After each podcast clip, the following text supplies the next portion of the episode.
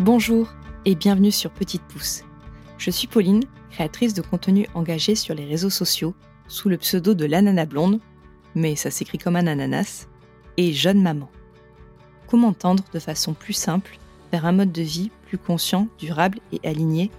Chez Petite Pouce, on écoute le cheminement de nos invités qui ont le plus souvent entamé leur transition écologique en devenant parents.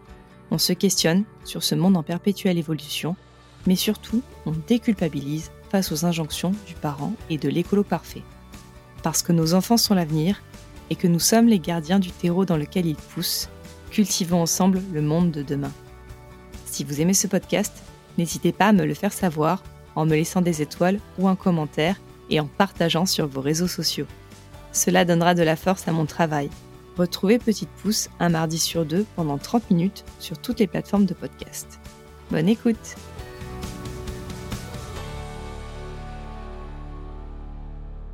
Aujourd'hui, je reçois Satya Madame Martin, cofondateur avec sa femme Irina de Badoum Badoum. Badoum Badoum est une boutique en ligne d'articles de seconde main premium pour enfants de 0 à 6 ans. Si le nom ne vous est pas indifférent, c'est sûrement car je vous ai déjà parlé sur Instagram. Mais aussi car cette jolie marque a fait partie des contributrices de la saison 1 de Petite Pousse et je les en remercie chaleureusement pour cela. Aujourd'hui, nous allons parler avec Satyam de sa vision de l'écologie, de sa paternité et bien sûr de l'impact de la seconde main. Bonjour Satyam. Bonjour Pauline. Merci d'avoir accepté mon invitation. Comment vas-tu? Ben, écoute, à merveille, je suis ravi d'avoir l'occasion d'échanger avec toi aujourd'hui. Alors, si tu es d'accord, pourrais-tu tout d'abord te présenter pour les auditoristes qui peut-être ne te connaissent pas et nous raconter ton parcours, s'il te plaît? Euh, Oui, avec plaisir. Donc, je m'appelle euh, Satyam, j'ai 41 ans. Euh, j'habite dans un petit village du Béarn aujourd'hui, après une enfance que j'ai passée au Pays Basque et puis une vingtaine d'années de vie parisienne. Je suis l'heureux papa d'un petit Adrien et d'un petit Aurélien qui ont respectivement 6 ans et demi et 2 ans et demi. Et donc, je suis aussi le cofondateur de Badoum Badoum avec euh, mon épouse Irina. Voilà pour euh, la présentation sommaire. Et puis donc sur mon parcours, euh, bah, j'ai fait des études et j'ai eu un début de carrière qui me prédestinait pas du tout en fait ni au domaine de l'économie responsable ni au domaine de la petite enfance. J'ai fait des études d'ingénieur à l'école centrale. ensuite, j'ai évolué presque dix ans dans un grand cabinet de conseil américain, donc beaucoup à optimiser des usines pour des gros clients industriels. Pendant cette phase-là de ma carrière, bah, j'ai beaucoup travaillé, j'ai beaucoup appris, j'ai pas mal voyagé aussi, puis j'ai continué comme ça jusqu'à 35 ans sans me poser de questions. Voilà, et donc c'est peut-être euh, autour de cet âge-là que j'ai commencé à prendre conscience que j'avais peut-être en fait envie d'autre chose. Sur le papier, tout allait bien. Pourtant, je me suis rendu compte en fait que j'étais plutôt malheureux euh, au quotidien. Donc, euh, bah, ça a été le début d'une certaine remise en question et puis de bah, d'une série de changements profonds dans ma vie. Donc avec le premier qui peut paraître un détail mais qui en a précédé plein d'autres, c'était d'arrêter de fumer. Bah, je suis devenu euh, un jour non fumeur, euh, voilà à ce moment-là, puis ça a été le début de plein d'autres changements. Euh, voilà donc à ce moment-là, bah, j'ai eu l'occasion de, de, changer de job. J'ai eu l'occasion de rejoindre une, une, entreprise qui était encore en cours de création comme directeur des opérations. Mais déjà j'ai pu voir que je prenais des, plus mon pied dans une petite structure à taille humaine où il y avait plein de choses à créer. On pouvait venir aussi un peu avec ses valeurs personnelles donc ça m'a permis aussi d'arrêter de passer mon temps dans le train et dans l'avion parce que ça a été euh, comme ça pendant mes premières années de carrière, et puis euh, de sortir petit à petit bah, de, de de travail infernales ben, que j'avais connues euh, pendant ma jeunesse, et puis de retrouver un certain équilibre entre vie personnelle et vie professionnelle. Et donc ça m'a permis de faire la place dans ma vie pour bah, l'avenue d'un premier enfant, puis d'un deuxième quelques années après. Euh, ça m'a laissé aussi euh, du temps que j'avais pas jusque-là pour euh, développer une curiosité pour des sujets autres que des sujets professionnels, et puis passer plus de temps à m'informer, voilà, à savoir ce qui se passait autour de moi, et puis en particulier, entre autres, sur des sujets environnementaux. Et puis ça a été un temps beaucoup plus apaisé, on va dire, donc plus, je dirais plus propice à une certaine introspection, à certains changements personnels. Donc je dis arrêter de fumer, mais ça pouvait être mieux manger, mieux acheter, développer un rapport un peu différent à la consommation, au loisir, prendre le temps d'apprécier des choses simples, et puis des changements qui ont fini par se matérialiser, entre autres par un déménagement qui a eu lieu il y a à peu près deux ans, qui nous a fait passer d'un appartement dans une tour de 16 étages à 100 mètres du périphérique à une maison aujourd'hui en bordure de rivière dans un village berné qui fait 400 habitants, donc un virage complètement à, à 180 degrés, on va dire, de ce côté-là. Voilà. Et puis en parallèle, donc à cette période, j'ai euh, ma femme pour euh, quand elle était enceinte euh, d'Aurélien, qui est une grossesse difficile, donc elle a dû être arrêtée pendant plusieurs mois. C'était un petit peu compliqué. Puis suite à ça, elle a pris un congé parentalité pendant deux ans parce que la situation le permettait et puis elle en avait l'envie. Et donc ben, pendant toute cette période, c'est voilà, c'est là qu'elle a commencé à avoir l'idée de Badoum Badoum et puis l'idée qu'on a fait évoluer pendant toute cette période-là pour euh, la transformer progressivement en, vrai projet, euh, projet d'entreprise. Et puis il se trouve qu'au bout d'un moment, l'entreprise pour laquelle je travaillais a connu des difficultés euh, commerciales et financières, donc on est allé jusqu'à l'arrêt de l'activité. Donc ça a été une période pour moi qui n'était pas très agréable en soi, mais si je regarde uniquement le bon côté des choses, c'est aussi ce qui m'a permis de me libérer du temps et puis de rejoindre complètement Irina et de m'investir à 100% euh, sur le projet Badoum Badoum. C'est à ce titre que je viens parler euh, bah, aujourd'hui avec toi, à la fois d'écologie et de parentalité. D'une part, bah, parce que c'est les deux thèmes qui sont vraiment au cœur de Badoum Badoum, et puis aussi parce que bah, cette création de Badoum Badoum, ça a été finalement la dernière étape d'une petite révolution personnelle euh, qui est toujours en cours d'ailleurs, à la fois sur les questions de vie familiale et puis des questions de, de rapport personnel à l'écologie. Ben, merci beaucoup pour euh, nous avoir raconté tout ça et on voit bien euh, le lien et le, et chemin parcouru. Ta sensibilité à l'écologie, elle est intervenue vraiment au moment de ce changement de carrière ou tu y étais déjà sensible avant? Non, je partais vraiment de loin, euh, pour être honnête. Quand je dis je partais de loin, j'étais pas euh, climato-sceptique, je comprenais le principe général du réchauffement climatique, mais euh, je pense que j'en avais une vision encore très abstraite, en fait, comme euh, comme beaucoup de monde, je pense, et je comprenais le phénomène, mais je percevais beaucoup moins ses enjeux. Et en fait, j'avais pas encore compris. Je pense que l'écologie, c'était pas seulement préserver un joli paysage naturel ou une espèce en danger, mais que c'était aussi et surtout nous préserver nous euh, notre société, notre santé, notre sécurité alimentaire, notre cadre de vie, notre accès à l'eau, à l'énergie, aux ressources. Enfin, vraiment que c'était un travail d'abord qui était centré sur l'humain. Donc, je me représentais pas bien ces conséquences du réchauffement climatique. Euh, je me représentais pas bien non plus son échelle de temps. Est-ce que euh, on parle de 10 ans, de 20 ans, de 50 ans, de 100 ans, de 100 ans? Je me représentais pas bien l'ampleur des changements nécessaires pour y faire face. Donc du coup, c'était pas quelque chose qui m'empêchait de dormir et c'était pas voilà quelque chose qui était euh, en haut des sujets que j'avais en tête. Donc je me disais qu'il y avait un problème, mais que finalement on saurait le régler avec un petit peu de technique, un peu de réglementation, et donc que c'était pas euh, une, une, catastrophe annoncée. Et puis j'étais, euh, je pense, dans cette période conforté dans cette idée parce que ça semblait inquiéter non plus plus que ça, ni les médias, ni les responsables politiques, ni les dirigeants d'entreprise. Enfin, c'était, on, voyait le sujet de l'écologie qui émergeait, qui apparaissait petit à petit, mais qui était systématiquement traité comme un sujet un peu annexe derrière, euh, entre guillemets, les vrais sujets, et puis euh, même souvent avec une certaine condescendance, que ce soit des politiques ou des journalistes, euh, bah, qu'on retrouve assez bien d'ailleurs dans le film, dans le film Don't Look Up. Il y a, il y a une scène là-dessus qui représente bien ça. Voilà, en 2016, quand Irina était enceinte de mon aîné, bah, j'étais encore un petit peu à cette, ce manque d'information et ce manque de compréhension de ce qui se passait. Puis finalement, en voyant des informations, en creusant, bah, c'est là que j'ai commencé à comprendre que ça allait être une autre paire de manches que ce que j'imaginais jusque-là. Parce que bah, plus je me documentais, bah, plus je voyais qu'il y a euh, finalement que la, la technique pouvait amener peut-être des éléments de réponse, mais euh, ce serait qu'une partie d'une réponse potentielle et serait loin d'être suffisante. Et puis que finalement, ben, essayer de faire croire le contraire, c'était euh, juste du greenwashing. J'ai compris derrière ben, qu'on serait forcément euh, amené à changer assez drastiquement nos habitudes.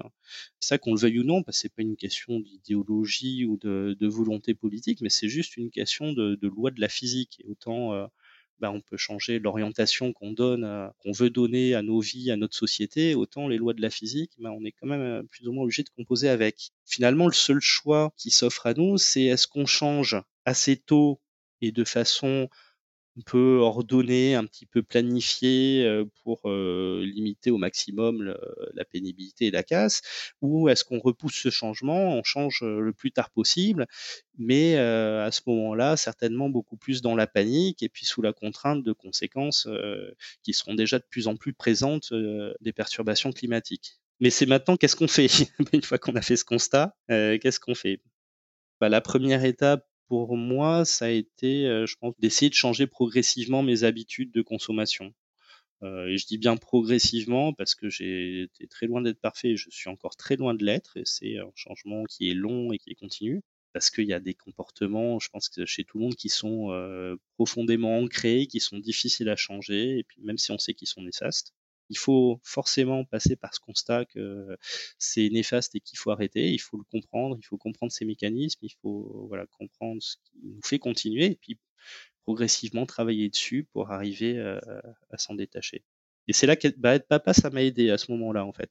Alors ça va peut-être te paraître un peu un peu niais ce que je vais dire, mais pendant les premiers mois où j'ai été papa, j'ai plus du tout envie de tout ça parce que j'étais, je sais pas, j'avais ce petit, ce petit truc dans mes, dans les bras là, j'étais tellement émerveillé, à la fois intrigué, fasciné par ce bébé, bah, finalement je pouvais rester quasiment le week-end assis sur le canapé juste à le tenir dans les bras et à regarder ses mimiques, et puis je voyais pas le temps passer.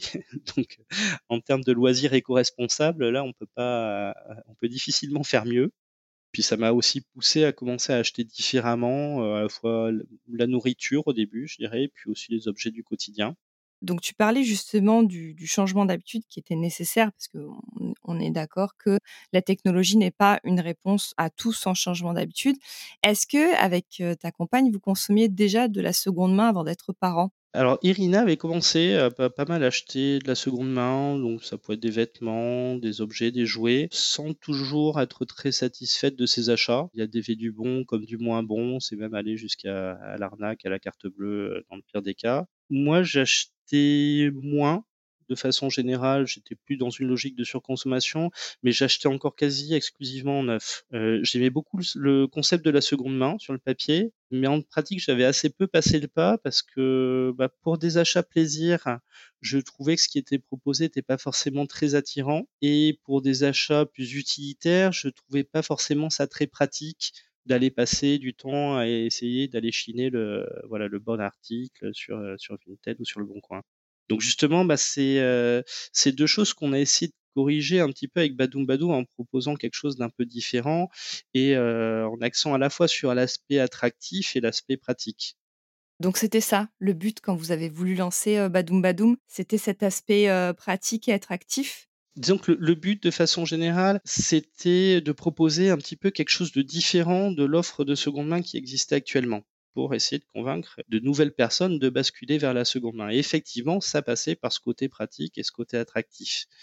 Donc on, l'avait vécu en fait comme euh, euh, consommateur et comme euh, comme parent. En fait, on a construit Badoum Badoum sur notre propre expérience de parent et on n'était pas toujours très satisfait des possibilités d'achat qu'on pouvait avoir, que ce soit en neuf ou en seconde main parce que finalement, euh, acheter en seconde main, euh, ben, je dis, on avait des expériences qui étaient un petit peu hétérogènes, ça prenait du temps, et puis du temps qu'on n'avait pas forcément dans une vie euh, encore assez active, où il y avait en plus ben, des jeunes enfants qui venaient se greffer là-dessus, etc. je pense qu'on est pas mal de, de parents à avoir connu un peu ce, ce stress logistique, on va dire. Puis à côté de ça, on voyait que bah, en achetant neuf même des, produits finalement euh, de qualité euh, qu'on trouvait relativement médiocres, euh, parce que qui s'usaient assez vite, qui étaient peut-être pas au standard écologique qu'on aurait voulu, etc. Bah, ça coûtait cher et qu'on se retrouvait vite euh, quand c'était la solution de facilité d'aller dans la boutique en bas de chez nous parce qu'on n'avait plus assez de body ou plus assez de pyjama, ben on se retrouvait vite à payer euh, 15 euros, 20 euros le pyjama qui allait être mis euh, trois fois alors que c'était euh, des trucs fabriqués au Bangladesh qui se décoloraient au premier lavage et donc on trouvait pas ça fou et puis après en essayant de chercher des choses un peu plus vertueuses, un peu plus de qualité, etc. Ben on a vu que d'une part ça prenait du temps et que c'était pas forcément très facile à trouver puis d'autre part que c'était souvent hors de prix en neuf, alors qu'on avait pourtant des salaires de cadre parisiens qui étaient plutôt confortables, etc. Mais même comme ça, n'imaginez pas aller mettre 80 euros sur un pyjama bah, en trois mois qui allait être mis deux fois. Ça nous paraissait être un non-sens. On a voulu proposer autre chose en fait, et c'est de proposer le type de choses que nous on aurait voulu trouver en étant parents. Et puis en n'attendant pas, on a vu qu'il y avait beaucoup de gaspillage aussi. On n'en est peut-être pas euh, encore conscient quand on n'a pas ses enfants à la maison, mais ça grandit tellement vite. Et puis euh, voilà, on a tellement euh, de, choses dans les placards qui ont quelquefois même pas servi parce que c'est des cadeaux qui ont été offerts hors saison, parce que ça a été oublié sous une pile de vêtements, parce que c'est un jouet qui n'a pas attiré l'enfant, etc. Il y avait un gaspillage encore plus présent que chez les adultes. Donc il y avait voilà l'envie de corriger ça aussi. Et puis le dernier point, c'était là, c'était quelque chose aussi qui venait d'Irina, c'était l'envie d'essayer de regrouper un peu tous les besoins de l'enfant sur un même site, parce qu'en fait, bah, quand on veut acheter un livre, on peut aller à la librairie, on peut aller au magasin de jouets pour acheter des jouets, on peut aller dans la boutique de vêtements pour acheter une robe ou une chemise, on peut aller dans la boutique de puériculture pour une gigoteuse, etc. Et puis finalement, avoir quelque chose qui regroupe tout. Alors soit euh, on passe, euh, je, dirais entre guillemets, on démissionne et puis on achète tout en grande surface ou on achète tout sur Amazon, mais c'est pas ce qu'on avait envie de faire. Euh, soit ça prend du temps, que ce soit en neuf ou en seconde main d'ailleurs, parce que même en seconde main, l'offre est quand même plutôt ciblée sur telle ou telle chose. Donc il y avait aussi une volonté, on parlait de simplicité tout à l'heure du côté pratique, il y avait aussi une volonté de se concentrer sur la petite enfance, mais sur ce créneau-là, d'essayer d'avoir une offre qui couvrait plus ou moins tous les besoins pour essayer de centraliser les achats. Pour le côté pratique, puis même pour le côté écologique, parce que bah, finalement, ça permet de grouper les achats, d'avoir un seul envoi, un seul colis, euh, plutôt que d'acheter au compte-goutte euh, et de, se faire livrer euh, au compte-goutte des articles qui font 100 grammes chacun. Donc, parmi tout ça, le choix du premium pour les marques, qu'est-ce que vous entendez par cela quand vous parlez de premium? Alors, c'est pas que du premium pour les marques, en fait. C'est, euh, si tu veux, donc je te disais, l'idée c'était d'offrir quelque chose qui euh, était différent de ce qui existait déjà. Et si tu regardes l'offre de seconde main actuelle, aujourd'hui, c'est largement dominé par euh, des Vinted, Le Bon Coin. Il y a une plateforme plus récente dédié à l'enfance qui s'appelle Bibs. Mais c'est à chaque fois un petit peu le même modèle. C'est un modèle de place de marché. Donc, euh, avec euh, des particuliers vendeurs qui sont mis en relation avec des particuliers acheteurs. Donc, en fait, c'est le même fonctionnement qu'un vide-grenier virtuel géant. C'est le même principe. C'est euh, des offres qui sont très populaires. Il y a des dizaines de millions d'usagers de, de, Vinted, Le Bon Coin, etc. C'est un succès qui s'explique essentiellement par la promesse de trouver, en passant le temps nécessaire à chiner, de trouver des prix cassés, euh, euh, de trouver la pépite. Euh, mais on ne retrouve pas bah, le, finalement la sélection le service d'une boutique. Et il se trouve que bah, y a des gens qui prennent leur pied à acheter dans des vides greniers, qui ont le temps, qui ont l'envie de le faire, qui ont la contrainte financière de le faire, qui prennent plaisir à chiner ou un tas de raisons. Mais il y a aussi des gens qui achètent différemment aujourd'hui en neuf, euh, qui préfèrent aller euh, voilà dans une boutique euh, où ça va être simple, ça va être rapide, où il va y avoir un, univers dans lequel ils se retrouvent, un service, etc. Et ça, ben, en seconde main, ça n'existe pas ou quasiment pas pour la petite enfance. Donc on s'est dit, ben, c'est ça qu'on va essayer de faire. Donc se démarquer pas juste sur le côté prix cassé, bonne affaire, achetez-en achetez trois pour le prix d'un, etc. Mais aussi pour essayer de convaincre des gens qui ont aussi d'autres critères d'achat, qui sont prêts à passer à la seconde main pour des questions écologiques, mais qui ont envie de retrouver une certaine sélection d'articles, un certain univers, un certain niveau de service, etc. Donc le côté premium et le côté qualité, ils passent par toutes ces choses-là. il y a à la fois euh, le choix euh, des marques, le choix des articles, des matières, la sélection et l'inspection de l'état des articles, c'est important pour de la seconde main et c'est pas garanti justement sur euh, de la vente de particulier à particulier. Puis des questions de service, il y a des questions ben, déjà de, on, est un petit peu tiers de confiance si tu veux, donc on va on va garantir, donc je dis l'état des articles, mais on va aussi les mettre en valeur nous-mêmes sur notre site. C'est pas le vendeur particulier qui est obligé de passer son temps à prendre la photo, à décrire, etc., à interagir avec l'acheteur. Il y a une question de fiabilité, de rapidité d'expédition. Il y a une question d'emballage. Heu, typiquement, bah, si tu achètes sur Vinted, même si tu trouves, heu, par chance un un super article de très bonne qualité, c'est difficile de le faire adresser directement, heu, à un proche, pour un cadeau de naissance, par exemple. Parce que, ben, il va peut-être arriver, enroulé dans un paquet de cornflakes, c'est quand même un frein. Alors que justement, en en prenant la main sur ce service-là, on propose, voilà, un colis, qui est, super propre avec le petit papier de soie, la petite fleur, la petite attention, le petit mot et cetera et donc bah, l'idée c'est pas d'aller attaquer frontalement, des grosses boîtes comme ça parce que de toute façon, ils ont pas à s'inquiéter de ce côté-là. Mais éventuellement de récupérer quelques déçus de ce service-là et puis surtout d'aller convertir, heu, des gens qui aujourd'hui, heu, préfèrent continuer à acheter en neuf parce qu'ils se retrouvent pas justement dans cette façon d'acheter, et dans ce dans ce niveau de service. Donc ce qu'on essaie de pousser en gros, c'est le consommer mieux plutôt que le consommer plus. Comment cela se passe de l'achat d'un vêtement à sa revente? Si moi, par exemple, je veux, vendre, des vêtements de mon fils. Alors là-dessus, ben, tu vas nous envoyer en fait, heu, un colis avec, heu, le contenu de ton placard et puis pour pouvoir en fait, avoir la main sur ces articles et services, on est sur un modèle d'achat-revente. C'est-à-dire contrairement à ces places de marché, donc on voilà, on achète les articles, on les traite, on les valorise, on va les mettre en ligne nous-mêmes et puis après on va gérer la préparation des colis et l'expédition. Donc concrètement, il y a une phase amont quand on va recevoir un colis, on va aller, heu, le réceptionner, inspecter chaque article, justement pour garantir l'état ou tracer les petites imperfections qu'il peut y avoir. On va essayer de le mettre en valeur du mieux possible, donc il y a un petit reconditionnement, donc pour des jouets, ça peut être, heu, ben, désinfecter les pièces, ça peut être repasser, heu, les habits, il peut y avoir, heu, certains articles, qu'on va déboulocher ou de des choses comme ça, c'est du cas par cas. Puis derrière, on va, heu, on va faire toute la partie mise en valeur, mise en vente.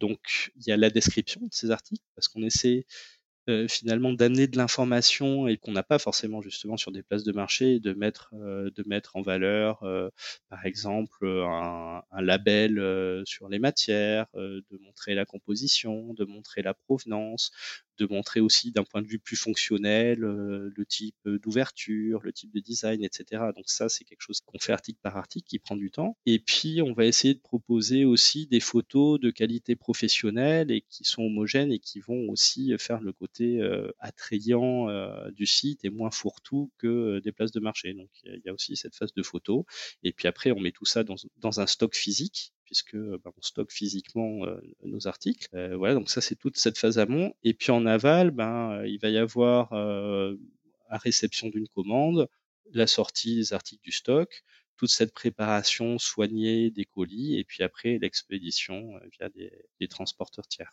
Merci. Alors, dans ta présentation, tu parlais d'économie responsable. Qu'est-ce que tu entends par, heu, économie responsable? Alors, qu'est-ce que j'entends par économie responsable? Je dirais qu'il y a 2 parties. Il y a une partie, heu, économie, donc il y a une notion quand même de viabilité, c'est-à-dire on n'est pas dans une démarche, heu, associative avec Badoum Badoum et l'objectif à terme, c'est de pouvoir faire quelque chose, heu, qui dure, qui s'autofinance, heu, dont on peut vivre et cetera.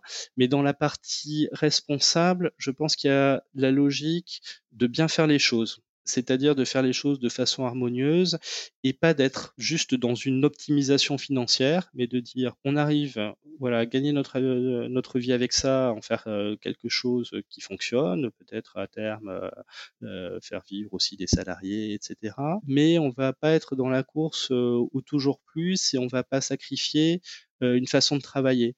Que ce soit, heu, bah, vis-à-vis, heu, des gens qui travailleront avec nous, que ce soit vis-à-vis, heu, des clients, que ce soit vis-à-vis des des valeurs. Donc continuer à essayer d'avoir, voilà des des pratiques qui poussent pas à la surconsommation, ce qui quelquefois, heu, bah, est pas évident quand on essaie, heu, justement de faire fonctionner un commerce. Continuer à sélectionner, heu, des articles vraiment pour leur qualité, plutôt que pour, heu, notre capacité à vendre et à faire du profit, dessus. Donc voilà, c'est un petit peu ce genre de choses. Arriver à faire les choses de façon, pérenne mais harmonieuse et positive. C'est une belle description. Ce qui est chouette, c'est que ça permet à une famille de vider ses placards, à une autre, bah, d'acheter ce dont elle a besoin, à un prix, plus accessible. Est-ce qu'on peut dire que finalement, c'est une forme de transmission? On se transmet un objet d'une famille à une autre? Il y a un peu de ça, on peut tout à fait le voir comme ça. Après, de façon générale, je pense que ce qui est important, c'est de casser un petit peu les, les récits qui nous poussent à surconsommer. Donc aujourd'hui, quand on achète du neuf, on va se dire que bah, on fait une super affaire en achetant des choses qui sont inutiles ou de mauvaise qualité, ou qu'on est un meilleur parent si on achète un jouet plus gros, que pour un cadeau on peut offrir que du neuf si on veut montrer qu'on est vraiment euh, attaché au destinataire. Et donc il faut qu'on arrive pour changer nos comportements ben, à remplacer ces récits par des récits positifs qui pousse à des comportements plus vertueux. Et finalement, se faire le récit que comme ça on va transmettre quelque chose au travers d'objets à une autre famille, ben pour moi ça en fait partie. Et puis après, ben ça peut être celui-là où chacun peut mettre ce qu'il veut dedans. Ça peut être un récit de transmission comme celui dont tu parles, ça peut être un récit de sobriété, aussi de bien-être, de bien acheter, d'acheter des choses confortables, mieux choisies, etc. Chacun y met un petit peu ce qu'il veut, mais ça en fait complètement partie. Moi, à titre personnel, je suis plus attaché à la transmission d'idées et de valeurs que d'objets. Mais c'est aussi, euh, c'est aussi l'occasion, parce que je pense que c'est aussi l'occasion d'une transmission euh, à ses enfants d'acheter euh, des choses de qualité de seconde main. Parce que, alors peut-être pas quand ils ont trois mois, bien sûr, mais quand ils commencent à avoir 4, 5, 6 ans, euh, ils sont curieux de tout, de tout ce qui les entoure, même si euh, comprennent pas forcément 100% de la réponse. Mais ça peut être l'occasion, quand on, on, se défait d'un objet ou qu'on en achète un nouveau, de transmettre euh, justement un peu des, des messages. Ben, ça peut être l'occasion de leur expliquer que leur jouet, il va continuer à faire plaisir à quelqu'un, qu'on va éviter de gaspiller, par exemple, de l'eau si on réutilise un habit que ben, un objet qu'on choisit pour lui sera peut-être meilleur pour sa santé si euh, il contient moins de produits chimiques. C'est des choses qui sont pas forcément très compliquées en fait, et souvent on se censure en disant euh, ils sont trop jeunes pour comprendre, on leur expliquera plus tard. Mais il y a des choses avec des mots simples et sur des concepts simples qu'on peut déjà commencer à transmettre aussi, euh, je, pense, au-delà de, de ce genre de comportement. C'est des choses dont tu parles, toi, avec, heu, avec tes enfants, notamment le le plus grand, heu, quand tu parles de revendre ses jouets ou d'acheter pour lui en seconde main? Complètement. Heu, à 2 ans et demi, Aurélien est encore un petit peu jeune, mais mais non, Adrien est à 6 ans et demi est complètement, sensible à ça et puis sensible aux aux questions environnementales dans leur ensemble. Alors ça veut pas dire qu'il une compréhension, globale et systémique des choses et cetera, mais finalement, oui, depuis, heu, 4-5 ans, il pose des questions et pourquoi on fait comme ça et comment ça marche et où ça va et d'où ça vient, etc. Et je trouve que voilà, c'est bien d'essayer d'y répondre. Alors de façon la plus simple possible, mais euh, voilà, vais déjà expliqué plein de choses sur ces sujets. Alors retiendra pas forcément 100%, il comprend pas forcément 100%, mais il y a déjà des messages qui passent, des choses euh, auxquelles il est sensibilisé, des choses qu'il retiendra mais qu'il euh, comprendra peut-être plus tard. Mais je pense que c'est plutôt positif de faire ce travail tôt. Et puis en plus, contrairement à ce qu'on peut quelquefois penser, les enfants, ils sont à mon avis preneurs de ça.